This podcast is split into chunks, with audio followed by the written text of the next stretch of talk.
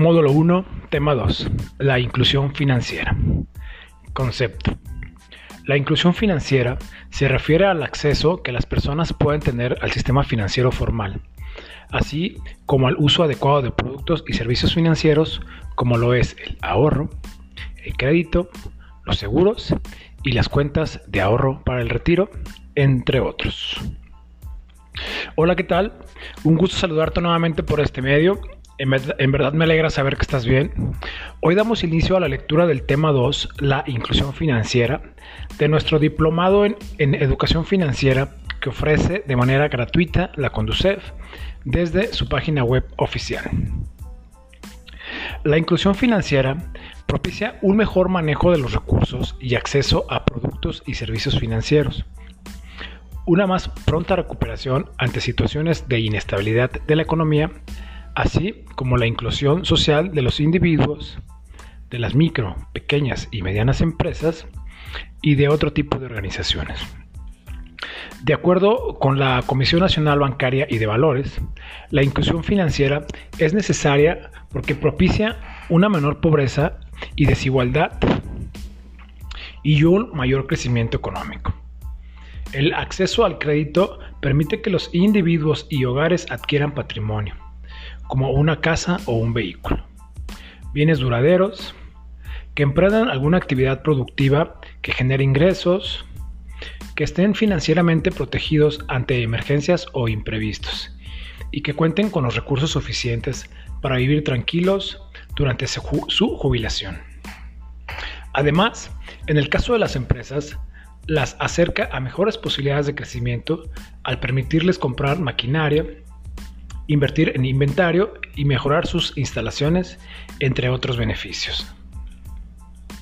Un individuo será incluido financieramente cuando tenga acceso a un servicio financiero formal de instituciones reguladas, de manera transparente, protección al consumidor, a la vez que tenga la posibilidad de adquirir la habilidad de seleccionar los productos y servicios que más le convengan. La inclusión financiera es un importante mecanismo que permite incrementar el bienestar de la población, al poder desplazar los flujos de ingreso y consumo por medio del ahorro y el crédito, así como la acumulación de activos y la creación de un fondo para la vejez. No obstante, a esta situación, 54 millones de personas de 18 a 70 años el 68% de la población tienen al menos un producto financiero, lo que representa solo 2 millones más eh, de personas con respecto al 2015, es decir, un incremento de 2 millones en 3 años. Solo el 47% de los adultos en México tienen una cuenta en un banco o institución financiera. Este dato eh, según encuesta nacional de inclusión financiera del 2018. La, vulnerabilidad de las personas que no tienen acceso al, mercado financiero formal es amplia y se observa que se debe incrementar la inclusión financiera. Cabe señalar que la falta de inclusión financiera se atribuye a distintos factores, entre otros los relacionados con la demanda y oferta de servicios financieros. Una mayor inclusión financiera es de interés para todos los agentes que se desempeñan en el sector financiero.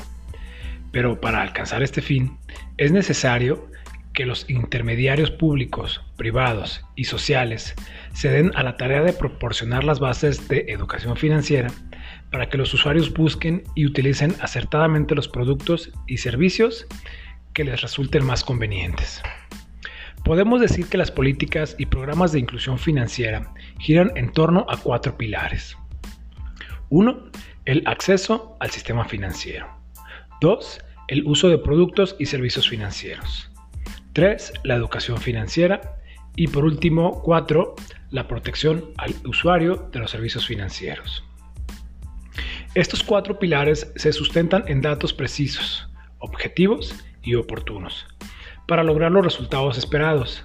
Esto implica que debe existir una adecuada medición para en una primera instancia, tener un diagnóstico inicial y posteriormente evaluar el impacto de las acciones emprendidas y, en su caso, hacer los cambios necesarios y lograr el objetivo de dichas acciones.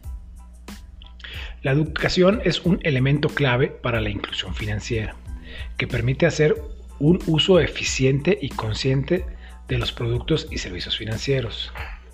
Cuando las personas tienen acceso al sistema financiero, tienen mayores oportunidades de escoger las opciones que favorezcan su desarrollo, como invertir en su educación, en un negocio, en su salud o ahorrar para su retiro. Tanto la educación financiera como la inclusión financiera son un fuerte soporte del proceso de bancarización. El término bancarización es utilizado con frecuencia para hacer referencia a la incorporación al sistema financiero de grupos de escasos recursos del sector informal de la economía, que tradicionalmente han sido desatendidos por la banca comercial. Eh, pues bueno, hasta aquí les dejo esta primer lectura. Eh, un gusto compartirles. Ya vamos ahí por el tema 2. Quienes me han acompañado, gracias. Vamos mejorando, eso espero yo. Eh, continuamos con audios cortos, breves, para ir tocando este tema. Entonces, pues muchísimas gracias. Nos quedamos aquí.